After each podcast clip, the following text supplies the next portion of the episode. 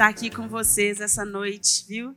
E quando a gente pensou sobre o que é, o, estaríamos compartilhando hoje, a série que nós estamos estudando é que o Senhor nos viu, né, de várias formas na palavra. E daí a gente pensou sobre meditar sobre isso. Será que o Senhor nos vê, né? E num é, um salmo lindo que todos nós conhecemos, mas nunca é demais a gente ler. O Senhor sempre tem novas revelações para nos trazer através da palavra dele, né? Muitas vezes a gente está lendo o versículo pela, sei lá, centésima vez e o Espírito Santo revela algo novo. Vamos abrir lá no Salmo 139. Eu vou ler, gente, na NVT, tá? Ó oh, Senhor, tu examinas o meu coração e conheces tudo a meu respeito. Sabe quando me assento e quando me levanto. Mesmo de longe conheces meus pensamentos. Tu me vês quando viajo e quando descanso, sabe tudo que eu faço. Antes mesmo de eu falar, Senhor, sabes o que eu vou dizer antes de eu falar. Vaza diante de mim e me segues. Põe sobre mim a tua mão. Esse conhecimento é maravilhoso demais para mim.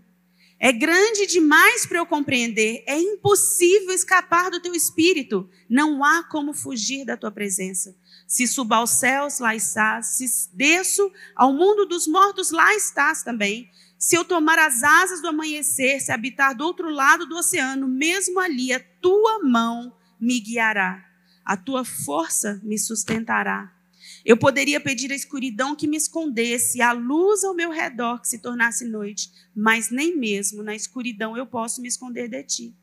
Para ti, a noite é tão clara como o dia. Escuridão e luz são a mesma coisa. Tu formaste o meu interior. Tu me teceste no ventre de minha mãe. Eu te agradeço por, por me teres feito de modo tão extraordinário. Tuas obras são maravilhosas e disso eu sei muito bem. Tu me observavas quando eu estava sendo formado em segredo, enquanto eu era tecido na escuridão. Tu me viste quando eu ainda estava no ventre. Cada dia de minha vida estava registrado em teu livro. Cada momento foi estabelecido quando ainda nenhum deles existia. Como são preciosos os teus pensamentos a meu respeito, ó Deus. É impossível enumerá-los. Não sou capaz de contá-los. São mais numerosos do que os grãos de areia. E quando acordo, tu ainda estás comigo. Gente, que coisa linda. Que salmo maravilhoso. Como a gente pode ter dúvida de que o Senhor está nos vendo, mas não é vendo assim de longe, não. Ele nos conhece na nossa individualidade, em cada particularidade, no mais íntimo, ele te chama pelo nome. A palavra falou, a palavra fala que ele sabe quantos fios de cabeça, de cabelo tem na sua cabeça. Meu Deus, isso é muito lindo. E daí por que será que sabendo que o Deus Criador dos céus e da terra, tão poderoso. Ele, cada dia da minha vida estava registrado em teu livro, fala lá. Cada momento foi estabelecido quando ainda nenhum deles existia. Só essa revelação que já foi dada na palavra era para trazer uma revolução na nossa vida. Um senso de propósito, de porquê, uma razão, um chamado. Mas além desse, nós ainda temos tanto mais aqui na palavra de Deus, que fala sobre o amor dele por nós e como ele nos vê e como ele nos ama e como ele se importa conosco. Agora, por quê? Com toda essa, essa revelação, porque nós mulheres ainda temos tantas ah, indagações, tantos dilemas, tantas inseguranças, né? Porque quando a gente estava conversando sobre o tema de hoje, nós realmente trouxemos isso, as inseguranças, né? A necessidade da mulher ser vista, ser valorizada. E eu fiquei pensando aqui no meu ser, por quê? Porque nós temos tantos dilemas, tanta insegurança, tanta inferioridade, tanta necessidade de ser valorizada, necessidade de ser vista, necessidade do outro me reconhecer. Por que nós temos isso se o Deus Criador dos céus e da terra, Ele me vê, Ele me conhece e Ele me chama pelo meu nome? Sabe, um dos motivos é o que diz lá na palavra, lá em Oséias: o meu povo perece por falta de conhecimento. E depois fala na continuação: vocês, vocês ignoraram a lei do seu Deus. É por falta de conhecimento, nós não conhecemos o Deus que nós servimos. E isso traz tanta insegurança, traz tantos dilemas no nosso coração. Porque um dia que nós, o dia que nós tivermos revelação que esse Deus todo-poderoso, sim, ele te conhece, ele te vê, ele te ama como você é, ele se, como o John costuma dizer, ele se recusa a nos deixar dessa forma, porque ele quer nos melhorar, para que cada dia a gente possa parecer mais com a imagem de Cristo, mas ele nos formou, ele nos conhece, ele nos ama e ele escreveu a nossa história. Diz que cada dia foi escrito quando nenhum deles existia. Aí a gente, é, lá no capítulo 22 de Mateus, quando Jesus está conversando ali, os fariseus, os saduceus, eles eram estudiosos da palavra, Jesus fala novamente: vocês estão enganados porque não conhecem as Escrituras e nem o poder de Deus. Só quando nós conhecemos a Escritura, as Escrituras e o poder de Deus, nós temos revelação da nossa identidade em Cristo Jesus. Aquilo que nós somos nele. Não é sobre o que eu faço, não é sobre o que eu conquistei. A gente é tão interessante, né? Porque a gente acha que a gente tem que fazer o nosso irmão saber do espaço que é meu. Como se o nosso Criador, Deus soberano, não soubesse de nada disso e eu tenho que bater um papo com ele e falar assim: ó oh, Deus, o senhor não está entendendo, mas isso aqui eu vou ter que lutar sozinha e realmente conquistar esse espaço, porque quando o senhor escreveu lá na minha história, o senhor esqueceu esse detalhe, que eu ia precisar ocupar esse espaço. Como nós somos pequenos como nós somos pequenas, como nossa mente é limitada. Então é só realmente quando a gente conhece o Senhor e ama, o Marcão falou muito isso no domingo, amar e cumprir as cumprir o mandamento, amar aquele que me ama, aquele que cumpre a minha palavra. Aí sim, nós teremos a revelação de quem nós somos no Senhor e a nós nós passamos a ver de uma forma diferente. Porque os nossos olhos humanos não alcançam aquilo que o Senhor preparou para você, aquilo que o Senhor sonhou para a sua vida. Nós somos muito limitados. A gente acha, a gente tem medo de nos entregar ao Senhor. A gente tem medo de dizer, Senhor, seja feito a tua vontade. Porque na nossa limitação humana, a gente acha que Deus não sabe. Deus só não sabe, mas o bom mesmo é aquele emprego. Deus, deixa eu te contar, se eu conseguir aquele emprego, eu vou ter aquele décimo terceiro. Como nós somos limitados. Então, realmente, quando é, fala a palavra, né? Que nós perecemos por falta de conhecimento, é conhecimento da palavra, conhecimento da verdade, conhecimento da palavra de Deus e o que Ele é e o que Ele representa na nossa vida. E eu queria meditar bem rapidamente ali na mulher samaritana, né? Quando ela estava ali no poço de Jacó e Jesus se dirige a ela e vai conversar com ela e ela se assusta porque nem havia essa comunicação, né, com os samaritanos, judeus e Jesus, um homem, né, se dirigia a uma mulher e naquela conversa Jesus, o que, que ele fala para ela? Eu sou a água viva. Ele fala que ele é água viva, lá em João 4,13. E ele fala assim para ela: quem bebe dessa água ali no poço de Jacó, logo terá sede, outra vez. Mas quem bebe da água que eu dou, nunca mais terá sede. Ela se torna uma fonte, fonte que brota dentro dele e lhe dá vida eterna. Aquela mulher, gente, era uma mulher, o Senhor depois fala com ela, né? Chama o seu marido e ela fala: ai, não é o meu marido, ou seja, que ela, Jesus revela para ela, eu sei, você já teve cinco maridos e esse que está com você agora não é seu marido, deveria ser o amante dela.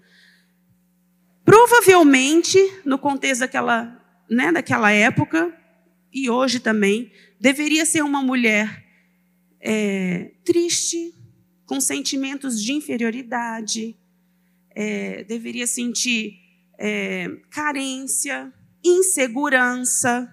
Provavelmente era uma mulher que estava buscando satisfação naqueles relacionamentos dela.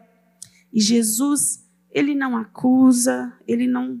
Que, como o Marcão ou o John que falou domingo passado, o acusador é Satanás, né? Nosso Deus, ele é o Deus maravilhoso. E ele vira para ela e fala assim: quem bebe desta água que você está buscando aí, logo terá sede outra vez. Mas aquele que bebe da água que eu dou, nunca mais terá sede. Ela se torna uma fonte que brota dentro dele e lhe dá a vida eterna. Nós vivemos num mundo sedento, sim, um mundo com sede. É sede só de água, não é muito mais, é muito mais profundo. É uma sede emocional que vai nos desidratando e nos secando e nos consumindo. E sabe qual é um grande problema dessa sede? É que nós estamos buscando na fonte errada.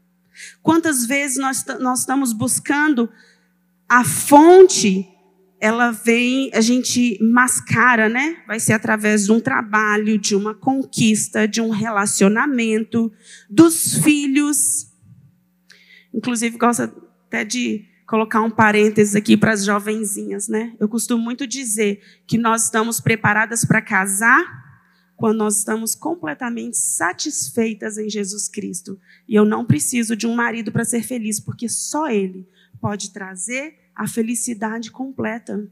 E casamento é uma dádiva. Como que eu vou conseguir amar o meu esposo se eu não estou cheia do Senhor? A mesma coisa eu falo, pra, falo em relação a filhos. Não é filhos que vai te trazer a felicidade. Não é, são os filhos que vai trazer a satisfação. Porque se nós não estamos satisfeitos em Cristo e completos nele, nós não temos o que dar.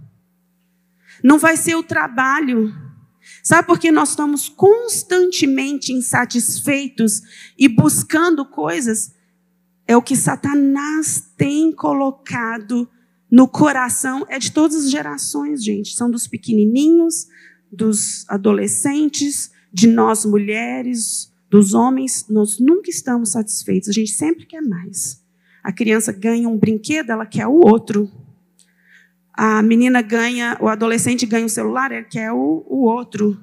Ou quer mais um. A gente tem o carro A, eu quero o B. Minha casa tem dois quartos, agora eu quero de três. Sabe o que, que é isso? é Satanás plantando no seu coração insatisfação. Para você achar que essas coisas desse mundo vão trazer satisfação.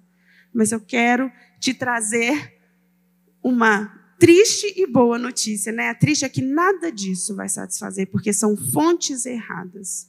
Agora, a água viva, para vida e vida em abundância, sim, você pode ter plenitude no Senhor, se você buscar da fonte que é Jesus Cristo ele é a fonte de água viva. Amém. E são tantas vozes, são tantas vozes nesse mundo que a gente vai ouvindo e acabam se tornando quando a gente a gente às vezes acha que o pecado de Eva foi só comer o fruto proibido, né? Mas primeiro ela ouviu. Ela ouviu Satanás. Ela permitiu aquilo ali entrar na cabeça dela. E ela o que? Absorveu. E muitas vezes, olha aqui, isso aqui é um perigo, porque são tantas vozes nesse mundo e a gente, o quê? Muitas vezes a gente acha que o diabo vai aparecer com dois chifrinhos e um rabinho pontudo, né? Mas deixa eu contar para vocês. Muitas vezes não vai ser assim. Às vezes vai ser através de um livro, às vezes vai ser através de um programa de televisão, um canal de YouTube, uma blogueira, um, uma série. E sutilmente aquelas mentiras vão penetrando na nossa mente e vindo para o nosso coração. E a gente começa a acreditar naquilo ali. E aquilo ali são mentiras que, depois que a gente acredita, se tornam verdades que nos escravizam. E quem pode nos libertar são só as verdades da palavra de Deus. É só o Senhor. É só o Senhor que pode nos libertar dessas mentiras que Satanás tem colocado na nossa mente e no nosso coração. Eu queria só dar uns exemplos para vocês verem como é sutil, né? De algumas mentiras que nós passamos a acreditar em relação, por exemplo, ao nosso próximo. A gente diz assim, a gente justifica o nosso egoísmo dizendo que a gente está colocando limites, que eu não preciso ajudar nisso ou servir naquilo, porque as pessoas são folgadas demais e vão se aproveitar de mim. A gente começa a justificar a nossa irresponsabilidade com desculpa de que nós fomos profundamente feridos e por isso hoje tem atitudes assim. Nós justificamos muitas vezes a nossa falta de zelo, amor, compaixão, empatia com o nosso próximo, falando que não, eu só falei a verdade, fui transparente. Mas a gente esquece que essas verdades ditas sem amor e na hora errada, elas ficam inválidas. Mas o que, que a palavra, como é que a gente confronta essas mentiras? O que, que a palavra diz? Lá em Colossenses 3, 23. Tudo que fizerem, façam de todo o coração, como para o Senhor e não para homens. Em Romanos 12, 10. Amai-vos dedicadamente uns aos outros, com amor fraternal, preferindo dar honra ao outro mais do que a si próprio. E as mentiras em relação a eu mesmo? Não, eu tenho que me valorizar, eu tenho direito a isso, direito àquilo, direito àquele outro. Vocês já perceberam como nós estamos no mundo do eu? Ontem, o Flávio Guarato mesmo, acho que foi ontem que ele comentou num livro que ele estava lendo, que um dos grandes problemas é como nós estamos trocando nós pelo eu. A gente está esquecendo nós, é tudo é eu, eu, eu, eu. É aquela é, geração egoísta. Eu vou pensar só em mim, só o que é bom para mim. E nossa relação com Deus? A gente é, coloca no cristianismo é, como se fosse uma varinha de condão para solucionar os nossos problemas. Não, Deus não faz isso comigo, porque Deus só soluciona os nossos problemas. Mas aí quando a gente vai para as verdades da palavra de Deus, que momento ele fala? Ele fala assim: se alguém quer ser meu seguidor, negue a si mesmo, tome a sua cruz e me siga. Em Gálatas, fui crucificado com Cristo, assim já não sou eu quem vive, mas Cristo vive em mim. E todos os outros versículos que a gente leu sobre dar o valor ao próximo, amar ao próximo, e daí essas, essas mentiras começam a tomar conta da nossa mente, nos trazendo insatisfação, tristeza, rebeldia, frustração, medo, insegurança. Em relação à dor e sofrimento, quantas vezes eu vejo irmãozinho falando assim: não, não existe isso no meio cristão. Mas deixa eu te falar: alegria não é ausência de dor. Alegria é você encontrar o Senhor Jesus no momento de dor e saber e perguntar a Ele: Senhor, qual é o teu plano e a tua vontade para a minha vida vê como um propósito, talvez é assim, uma oportunidade de intimidade, de me aproximar mais do Senhor. Porque momento nenhum na minha palavra fala assim que sua vida vai ser só coisa boa. Inclusive o que a gente, o que o Senhor fala lá em João 16, 33, ele fala assim, ó, eu disse essas coisas para que em mim vocês tenham paz. Neste mundo vocês terão aflições. Uau! Contudo, tenham bom ânimo, eu venci o mundo. Ele não diz aqui que nós não passaríamos por dor e aflição, mas ele diz assim: eu estarei com você. Eu já passei por isso e eu venci, e eu vou te ajudar a vencer a sua dificuldade. Mas o Senhor fala também: e não vos conformeis com esse mundo, mas transformai-vos pela renovação da vossa mente, para que experimenteis qual seja a boa, perfeita e agradável vontade de Deus. Como é a vontade de Deus? Boa, perfeita e agradável. E muitas vezes nós temos tanto medo de nos abrir e falar: Senhor, faça a tua vontade. Senhor, o que é que o Senhor tem para mim? Como diz lá em Salmo 139, quando o Senhor escreveu a sua história sobre a minha vida, o que foi que o Senhor escreveu? Eu quero sim viver cada dia que o Senhor escreveu. Eu quero, Senhor. Eu quero que o Senhor seja revelado através da minha vida. Eu quero cumprir o teu propósito para mim aqui nesse mundo. Mas aí são tantas mentiras, são tantas coisas que querem nos distrair daquilo que é verdade, daquilo que é da palavra de Deus. E aí, como que a gente vai combater isso? Buscando, buscando o Senhor. Eu gosto muito do Salmo 37, que ele fala assim, quem quiser me acompanhar, a partir do 3, fala assim: confia no Senhor e faz o bem. Habita na terra e alimenta-te da verdade. E alimenta-te da verdade. Agrada-te do Senhor e ele satisfará os desejos do teu coração. Nós gostamos muito dessa segunda parte do verso, né? Ele satisfará os desejos do teu coração, meu irmão. Mas a gente não lê nem o que tem bem antes nem depois. Primeiro que ele fala, confia. Confia no Senhor e faz o bem.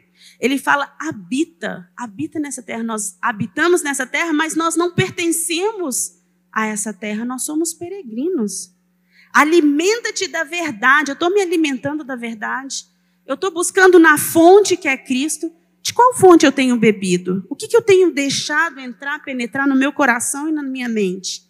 Aí ele fala: entrega o teu caminho ao Senhor, confia nele e o mais ele fará. Então é entregar teu caminho ao Senhor, confiar nele e o mais ele fará. É tão interessante que eu falo assim, sim, ele satisfará os desejos do nosso coração, sabe por quê? Porque daí a gente não tem mais medo de dizer, Senhor, faça a tua vontade na minha vida. Foi como eu costumo contar nessa experiência, quando eu fui é, para esse lugar lá da Ásia, eu estava com um bebezinho de dois meses e meio, era meu primeiro filho, o Josiah. E muita gente virava para mim e falava assim: gente, mas que loucura, não vai não. Você nem fala a língua deles ainda. E você, vocês não têm amigos lá. Mas eu tinha tanta convicção que essa era a vontade para nossa casa, aquele momento, que é muito interessante, porque a gente ora assim: Senhor, abra as portas para a gente ir para lá. Senhor, abençoa a questão do visto o Senhor, ele estava compartilhando o sonho dele no meu coração. A ponto do que aquilo que eu estava orando, na verdade, era um plano que o Senhor já tinha para a nossa vida como família. Ele satisfez os desejos do meu coração? Sim. Nós fomos para lá e ficamos anos e anos. Foi tudo mil maravilhas? Não. Teve muita dificuldade, teve muita luta, mas eu tinha convicção que eu estava no lugar certo e na hora certa. E eu sabia que cada luta que eu estava passando ali, o Senhor estava permitindo por algum propósito. E sim, era para aumentar a intimidade nossa com o Senhor, sim, é, moldar o caráter, sim, não é para que cada dia possamos parecer mais com Jesus Cristo? Senhor, se precisar nos mandar lá de novo para cada dia parecer mais com o Senhor Jesus Cristo, amém. Que seja feito a tua vontade. E eu gostaria de terminar lendo Efésios 14, 3, de 14 a 20 fala assim: quando penso em tudo isso, caio de joelhos e oro ao Pai, o Criador de todas as coisas, nos céus e na terra. Peço que, da riqueza da sua glória, Ele os fortaleça com poder interior por meio de seu Espírito. Então, Cristo habitará em seu coração. Ele habitará. Ele não vai fazer uma visita. Ele habitará em seu coração. À medida que vocês confiarem nele.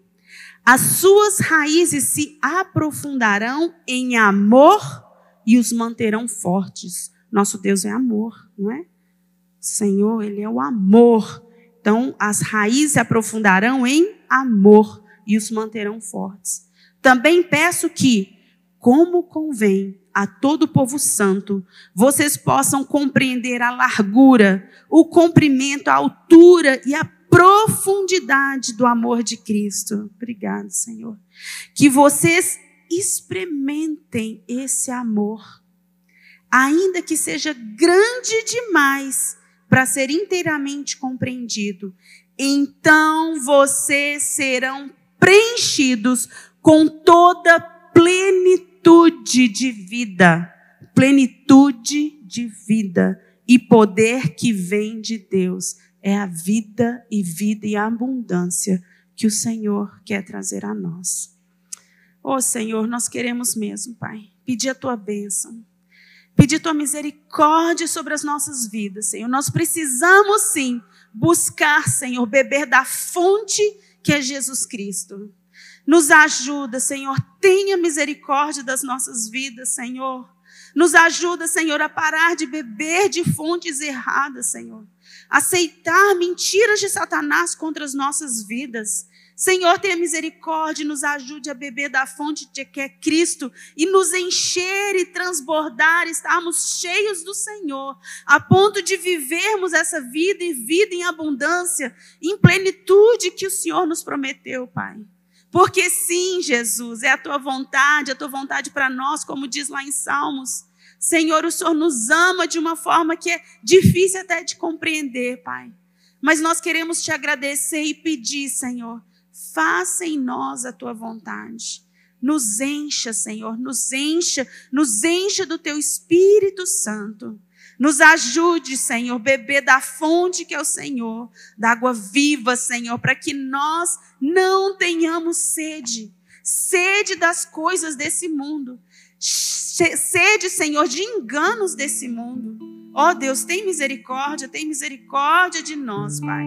Perdoa-nos Perdoa-nos, Senhor, por tantas vezes ouvirmos, Senhor, tantas vozes, tantas vozes que querem nos distrair, nos afastar do Senhor. Oh Senhor, nos dê revelação do Teu Espírito Santo, nos dê discernimento, Senhor. Quando nós estivermos ouvindo essas vozes que não vêm de Ti, não permita que essas vozes penetrem nos nossos corações, mas que nós possamos combater com a verdade da Tua palavra. Enche-nos, Senhor, enche-nos, Deus. Enche-nos, Senhor, de tal forma, Senhor, que a Tua palavra será viva em nós, Pai. Em nome de Jesus, Senhor. Quero pedir a tua bênção sobre cada uma das minhas irmãs aqui, Senhor.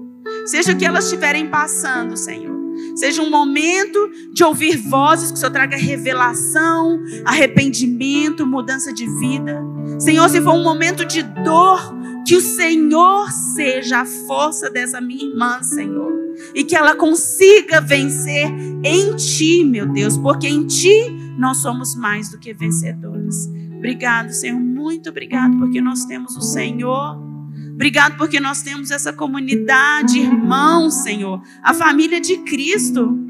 Obrigado, Senhor. Obrigado, porque apesar de nós, o Senhor olha para nós, o Senhor nos vê, o Senhor nos ama, o Senhor cuida de nós. Obrigado, Jesus. Obrigado, Senhor.